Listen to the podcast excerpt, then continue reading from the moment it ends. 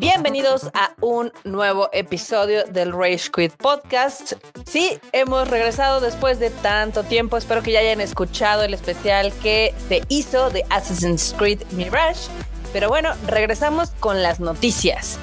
Y yo creo que si les da bien, este va a ser el último Rage Quit del año. Estoy pensando como en moverle algunas cosas para tener algunos invitados en las próximas ediciones que nos cuenten pues de las noticias que hay de los videojuegos y demás. Ya ven que es como complicado que el Q pueda estar grabando, a veces está muy ocupado o a veces no podemos ponernos de acuerdo con los horarios. Entonces estamos buscando eh, alguna solución. La solución es que ese vato deje de jugarlo en horario de trabajo. Pero bueno, vámonos con lo más, ahora sí que impactante que hubo recientemente. Lo primero, y creo que lo que llamó la atención fue que efectivamente el fraude del juego The Days Before sí fue un fraude. Eh, pues este juego que se vendió muy bien en cuestión de mercadotecnia con un gran trailer que todo el mundo dijo no manchen es como The Last of Us pero en multiplayer y wow non plus ultra y al final del día este, empezaron a surgir recuerden que varias veces les comentamos aquí en el Rage Quit que se veía medio extraño algo o sea era un juego de una desarrolladora que no tenía experiencia, más allá de algunos juegos mediocres en móviles. Este, no teníamos muchas noticias. Luego salió la nota de que estaban utilizando voluntarios para, pues, para testear el juego. Eh, estaba todo muy, muy raro, muy extraño, dirían por ahí.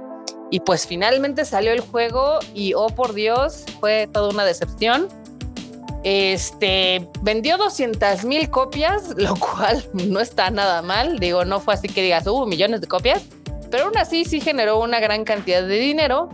Eh, a la mitad de la gente creo que se le, se le devolvió el dinero y a la otra mitad no. No supe bien cómo estuvo todo este tema. Pero bueno, el juego ya no está listado en Steam. Este, hay gente que está revendiendo por debajo del agua pues, las llaves para que lo puedan jugar. Y por otro lado, se dio a conocer que mucho de este juego realmente estaba hecho a base de módulos descargables dentro de la tienda de Unreal Engine. O sea, ya saben, eh, ciudad americana random, eh, paquete de exploración random y demás. Entonces, pues este fue un gran fraude que se llevó a cabo durante muchos años. Eh, pasaron cuatro días del lanzamiento y pues obviamente los desarrolladores dijeron, no, no podemos seguir con esto este, el juego fue un fracaso, así que cerramos, ¿no? Y pues ya dejaron colgados a muchos jugadores que sí compraron el juego, otros que estaban esperando así, no, pues algún día lo van a arreglar. Pues no, ya, ya no lo van a arreglar. Este, creo que este sí va a ser un gran caso de cómo el hype puede emocionar de más a la gente y las puede nublar de cosas que se ven como súper obvias. Este se veía que era un fraude a kilómetros de distancia pero pues la gente quería pensarlo mejor. Y bueno, otro que también se hundió chistosamente de la misma temática, pero en diferentes circunstancias, fue el multiplayer de The Last of Us.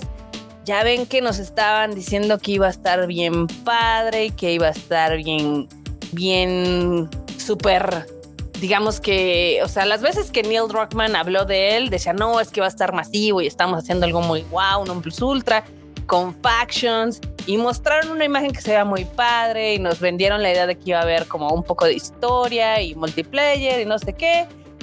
Y pues al final del día, eh, hace algunos meses se dio a conocer de que estaban teniendo problemas con el desarrollo. Obviamente, Naughty Dog se especializa en juegos pues en single player, lineales, con muy buena historia, muy buenos personajes, pero ellos no están acostumbrados a hacer videojuegos pues ahora sí que de multiplayer y menos que sean como de servicio. Esto parece ser que fue, pues, no sé si impuesto por Sony o a ver qué onda, pero pues no, no les estaba saliendo. Eh, por ahí hubo, hubo una noticia de que lo checaron los chicos de Bungie cuando se hizo la compra por parte de, Sony y dijeron, pues está bien, pero no está, o sea, no te sirve para lo que quieres, que es de que siga siendo un juego de servicio, como lo que es Fortnite y demás. Pues ya totalmente el día 14 de diciembre, a través de un comunicado en todas sus redes sociales y en su sitio web, Naughty Dog eh, dio la, la noticia de que tomaron la decisión de parar el desarrollo de este juego, porque, en palabras de ellos, les iba a ocupar mucho tiempo y no podían hacer lo que les gusta más, que es hacer juegos single player. O sea, este videojuego, este juego en multiplayer les iba a ocupar todos sus recursos y pues mejor decidieron dejarlo por la paz. Este, dicen que aprendieron mucho y que muchas cosas de lo que estuvieron desarrollando lo van a tomar en otros juegos y demás. Pero bueno, ahorita dicen que tienen dos juegos en desarrollo y pues era demasiado lo que les estaba tomando este juego multiplayer que dicen, Marbota, ¿por qué no estás tan enojada? Pues la verdad es que a mí nunca me ha gustado el multiplayer de The Last of Us, no me gustó tampoco el multiplayer de Uncharted. Ya saben que yo soy medio acá, este, medio solitaria en cuestión de los videojuegos. No me gustan los juegos este, online, no me gustan los multiplayer, entonces a mí ni me va ni me viene. Lo único es que creo que sí, pues hypearon a mucha banda. Y pues, pues al final del día el tiro le salió por la culata. Y pues a ver qué pasa próximamente.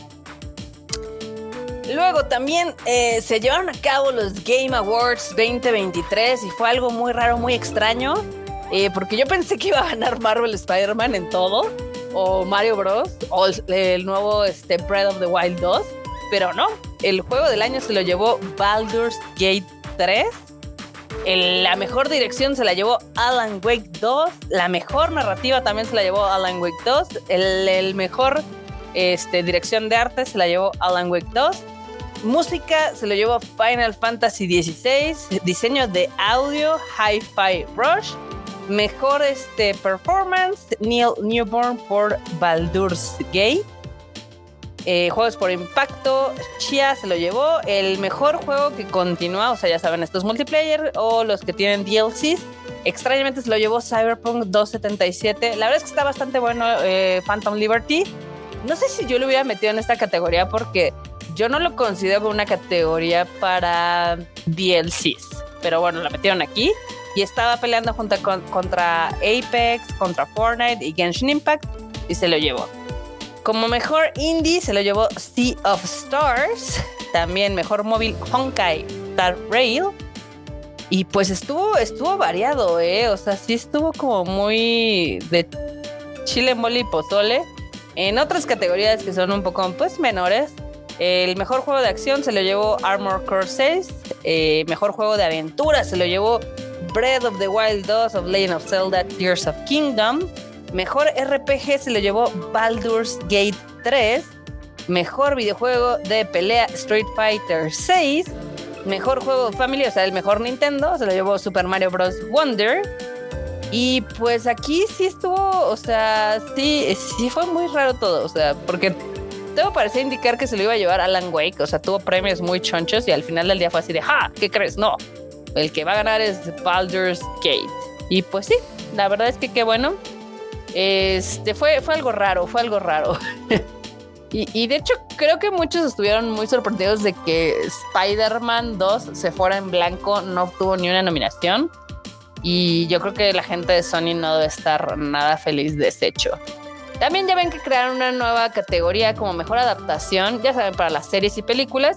Y pues obviamente el que se lo llevó fue The Last of Us, a pesar de que estaba peleando contra cosas muy chonchas como Castlevania Nocturne, la película de Gran Turismo y la película de Super Mario Bros. que ha sido de las más taquilleras de este año.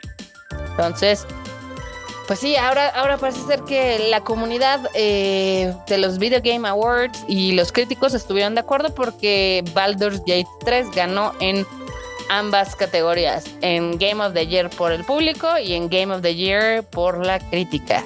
A mí díganme cuál es el videojuego que más les ha gustado de este año.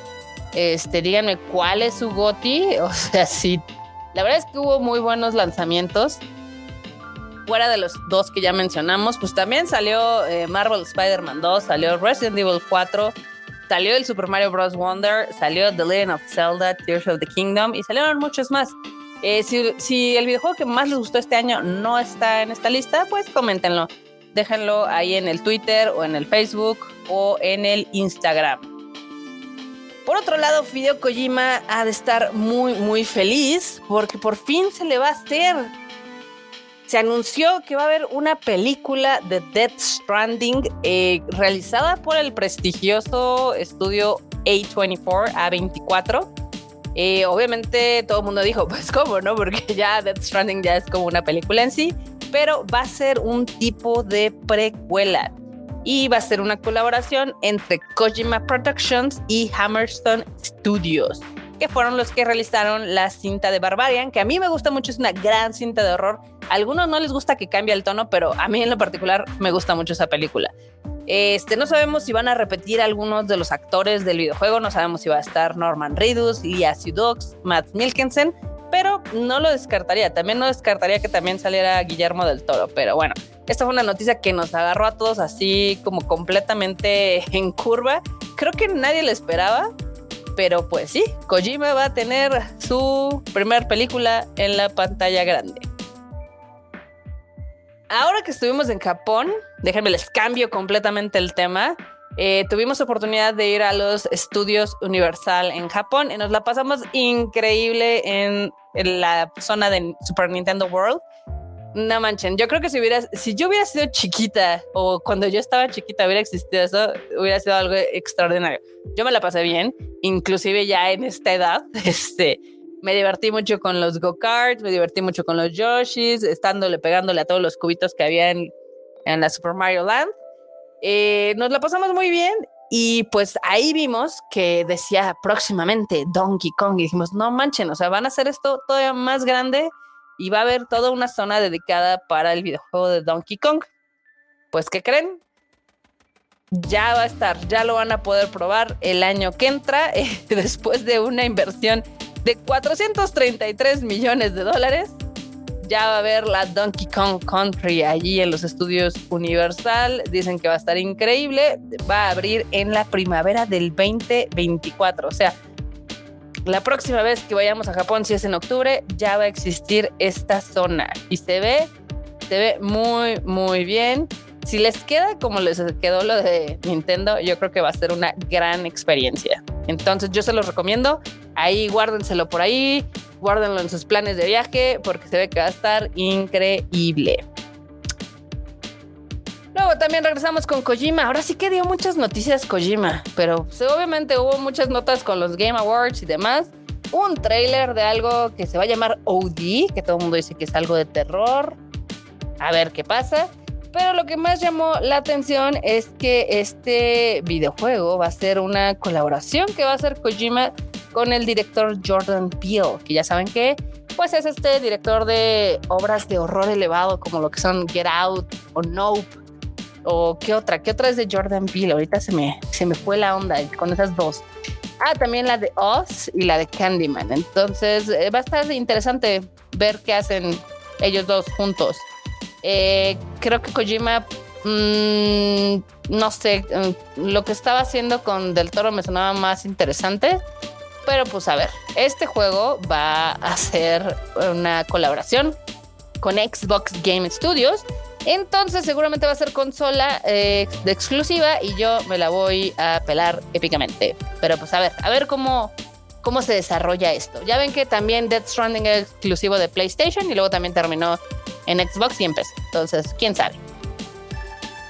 Y para los que nos gusta eh, God of War, el bonito Kratos y su hijo Atreus, eh, pues anunciaron un DLC gratuito de God of War Ragnarok que se llama Valhalla y pues es un capítulo nuevo que se sitúa tras la historia pues este principal de God of War. Mm, si tengo ganas de jugarlo, no he tenido oportunidad de bajarlo. Este, ya ven que yo no puedo saltar de juego en juego, entonces lo primero que dije fue así de, ok, vamos a terminar el Assassin's Creed Mirage. Ya después vemos qué onda. Entonces, eh, lo voy a jugar. Eh, digo, yo compré este este DLC es gratuito para todos los que hayan comprado el juego, sea de PlayStation 4 o PlayStation 5. Entonces, pues a ver, a ver qué tal está el God of War Ragnarok. Eh, acabo de decir una tontería porque este juego creo que nada más estuvo disponible para PlayStation 5. Pero bueno, se supone que es un epílogo personal y reflexivo de acuerdo al blog de PlayStation Eh, algo que a mí no me gustó de Ragnarok fue el final. Este, creo que todo el juego fue un timo, fue una tomada de pelo porque mm, te planteaban un tipo de historia al final del primer God of War y creo que acá les dio miedo seguir con lo que habían planteado. Y pues terminó siendo un final muy fresa. Entonces, a ver, hay que ver qué nos plantean con este nuevo episodio, con este nuevo este, capítulo, ¿no? Cuéntenme si ya lo jugaron, si les gustó, si no les gustó, si le da un mejor final a esta, a esta secuela o qué pasó. Por otro lado, algo que vi en Japón mientras estaba por allá, que vi que causó revuelo por este lado del charco, fue el tráiler de Grand Theft Auto 6, que ya ven que se dio a conocer y hubo mucho ardor de cola.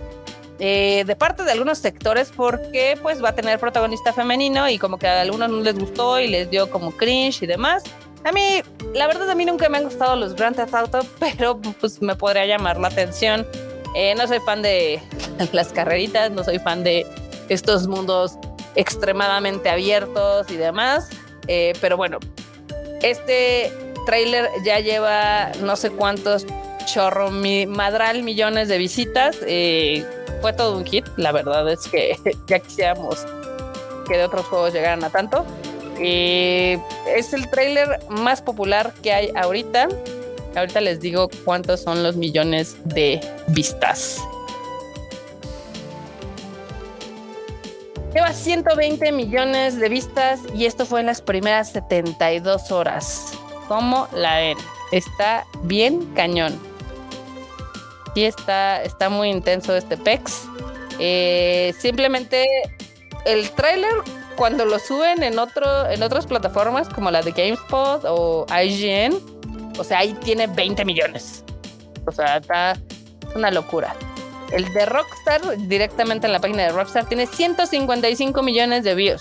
O sea, imagínense lo brutal que va a ser este lanzamiento. Creo que va a ser algo indescriptible, pero bueno. Por otro lado, eh, PlayStation ha tenido una muy mala semana, o bueno, un muy mal cuarto, creo yo. Eh, por un lado, la gente está muy feliz porque ya tienen 50 millones de PlayStation 5 vendidos alrededor de todo el mundo y esa es una gran cifra, es un gran hito. Pero por otro lado, esta semana hackearon a Insomniac, este desarrollador. Y pues ya sabemos todo lo que van a sacar, ya sabemos sus planes para Spider-Man 3, ya sabemos que quieren vender Spider-Man 3 parte 1 primero y luego parte 2 y luego venderte el combo. Y quieren vender Wolverine y quieren hacer varios juegos de, de los X-Men y tienen exclusividad con PlayStation hasta el 2035 o algo así.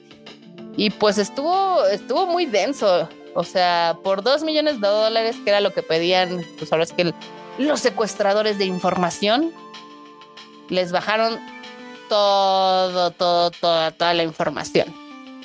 Está muy cañón porque se dieron a conocer contratos de confidencialidad, eh, memos internos, cosas que dice PlayStation, cosas que dice Insomniac, eh, sus rutas críticas de desarrollo, lo, cómo les fue en algunos lanzamientos. Nos enteramos, por ejemplo, que Ratchet Clank fue un fracaso en cuestión de ventas, no ha recuperado su inversión. Eh, sabemos cuánto ha vendido Spider-Man, cuánto vendió Spider-Man 2.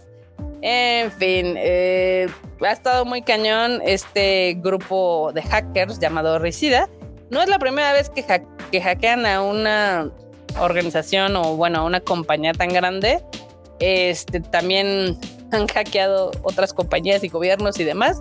Y pues todo lo hicieron por los LOLs o por más bien por dos millones de dólares. Se me hace poquito lo que pidieron para la cantidad de información que tenía. Pero bueno, eh, se dio a conocer todo, todo 1.3 millones de archivos que nos contaban absolutamente todo. De hecho, ya por internet están circulando videos de cómo es el próximo juego Wolverine, que se ve muy similar al de Spider-Man. Muy similar, pero con otra skin. Eh, creo que este ha sido de los hackeos más intensos junto con el de Grand Theft Auto, que también estuvo hace poquito. Pero bueno, eh, PlayStation y Sony Interactive no han querido decir nada al respecto. Insomnia, pues tampoco, yo creo que tampoco les hace mucha gracia. Pero bueno, o sea, qué horror, qué horror, porque si les arruina un poco lo que es su marketing, sus noticias, su plan de trabajo, digo, seguramente algunas cosas van a cambiar, otras no, pero pues esto, esto sigue pasando, por lo cual me pregunto si los sistemas de información de Sony, PlayStation y demás eh, compañías son dos papas, porque sí está muy, muy cañón. O sea, aquí los hackers dijeron que en 25 minutos bajaron toda la información del dominio y pues que el dinero era su única motivación. Entonces, como Sony y Insomniac no, no les pagaron, pues empezaron a lanzar toda la información al internet y pues ya está rondando por ahí. ¿Cómo la ve?